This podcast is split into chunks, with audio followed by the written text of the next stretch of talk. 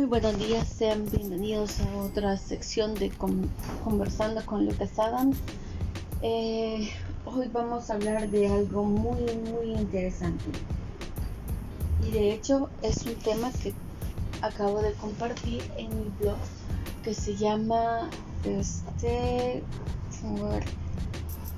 déjenme ver si me recuerdo cómo le titulé porque ustedes saben que tengo mala memoria pésima memoria por cierto ay ay ay qué voy a hacer con esta mi cabeza veamos los últimos temas que he subido me han parecido muy buenos, por cierto. Entre las entradas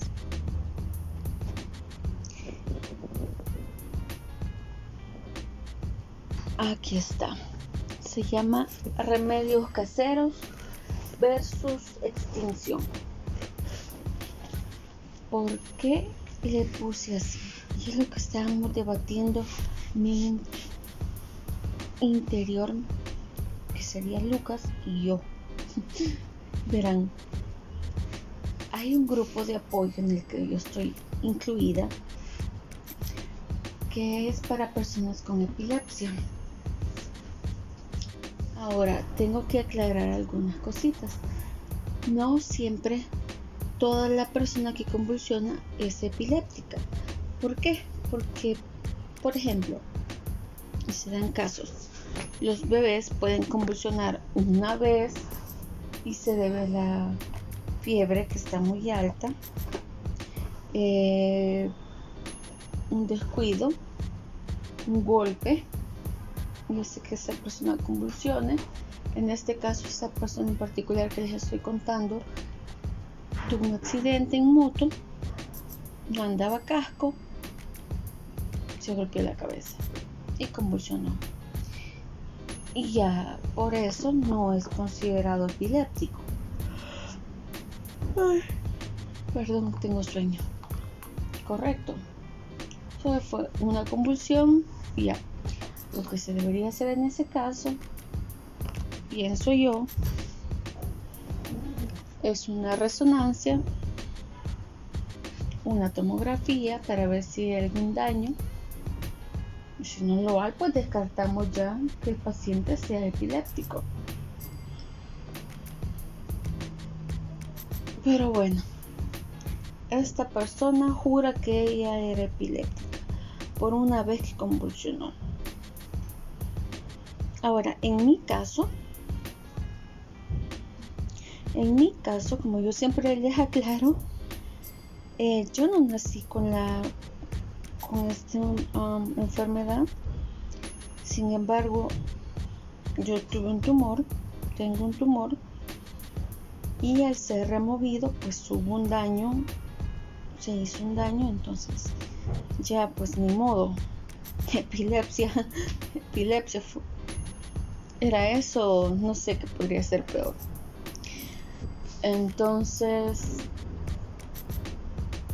ya con eso me va, a bautizar epiléptica puede ser que y el doctor dijo puede ser que se te quite en el transcurso de los años o puede ser que siga siendo epiléptica para toda la vida. Bueno que estoy cuatro años después y todavía convulsiona. O sea que saqué la pajita más corta mi punto está en que esta persona entre los remedios que él ofrecía y él sugiere, porque él escribe en privado para dar estos consejos, es que a una tortuga le cortemos la cabeza y no bebamos la sangre. Fíjese qué curioso es el elemento. Porque él lo hace todo esto en privado.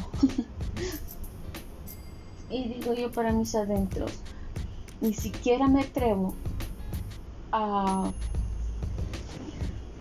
dormir a mi perro y voy a ir a cortarle la cabeza a una tortuga. Entonces como que como que no va fuera del lugar. So, en este caso fue como que no le digo yo, yo ni siquiera puedo hacer eso. Y él, envíeme una lista de las tortugas que hay en tu país. las que están en peligro de extinción, le digo yo.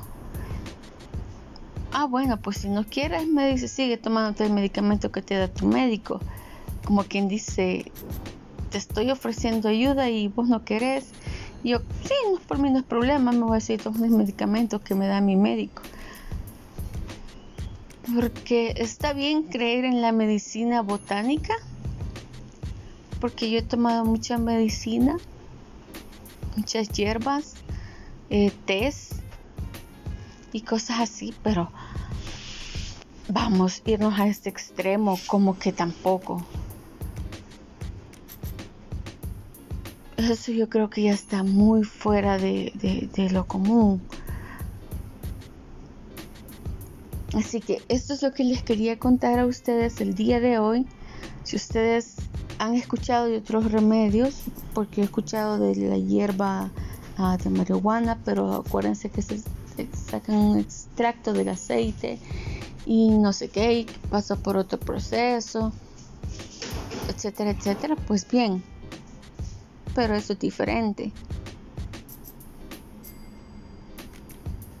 Pero si ustedes saben de alguna otra cuestión, bueno, sería interesante escucharla. Pueden escribirme siempre conversando a Lucas Adams y podemos hablar sobre eso. Por el momento es todo lo que les tenía por compartir. Espero que tengan un buen fin de semana. Se les quiere mucho y pasen un feliz día.